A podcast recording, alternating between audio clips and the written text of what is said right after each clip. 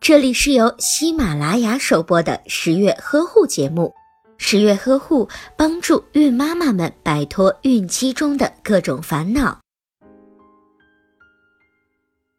新妈妈在生完孩子后，身体结构、生理系统以及免疫系统都发生了不小的变化。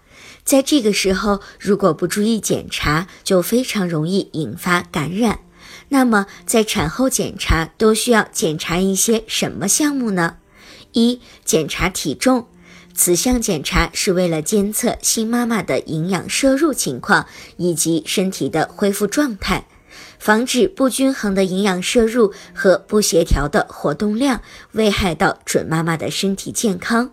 测量体重时要注意将测出的体重值与产前和孕前的体重进行对比。二、检查血尿常规。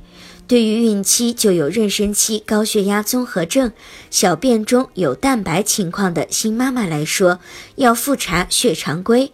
如果有高血压或者是贫血，应该要及时的治疗。对于患有心脏病、肝炎、泌尿系统感染或者是其他疾病的新妈妈，则应该到有关科室进行进一步的检查和治疗。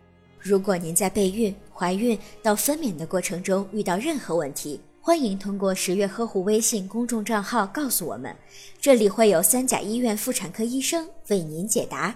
十月呵护，期待与您下期见面。